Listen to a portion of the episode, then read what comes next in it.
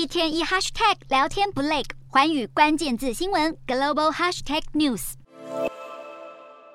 趁着联合国大会期间，各国领袖出席全球基金活动。美国总统拜登上台致辞，还在合照时跟南韩总统尹锡悦握手致意。没想到尹锡悦一下台就被摄影麦克风捕捉到，他对拜登跟美国国会口出恶言。拜登在活动上承诺提供金援，但还需要国会通过，被尹锡悦语带贬损的嘲弄。画面一传出，很快在南韩引起轩然大波。南韩在野党批评总统有损国格，简直是场外交灾难。而尹锡悦的办公室则是不予回应。镜头带回联合国大会场边，各国领袖马不停蹄展开双边会谈。中国外交部长王毅就和俄罗斯外长拉夫罗夫会面，关切乌俄战局。乌克兰想取消俄罗斯的安理会否决权，王毅帮俄方说话，表示俄罗斯身为常任理事国，理应发挥应有作用，没有人能够剥夺俄国权利。另一方面，菲律宾总统小马可仕则是在二十二号先后会晤日本首相岸田跟美国总统拜登。他跟岸田讨论日菲两国合作，跟拜登则谈到区域安全挑战。美国国务卿布林肯还即将与中国外长王毅见面。根据美方声明，这是为了维系美中两国沟通管道，负责任的管控双方竞争。两人会谈到多项议题，预料会触及台海情势。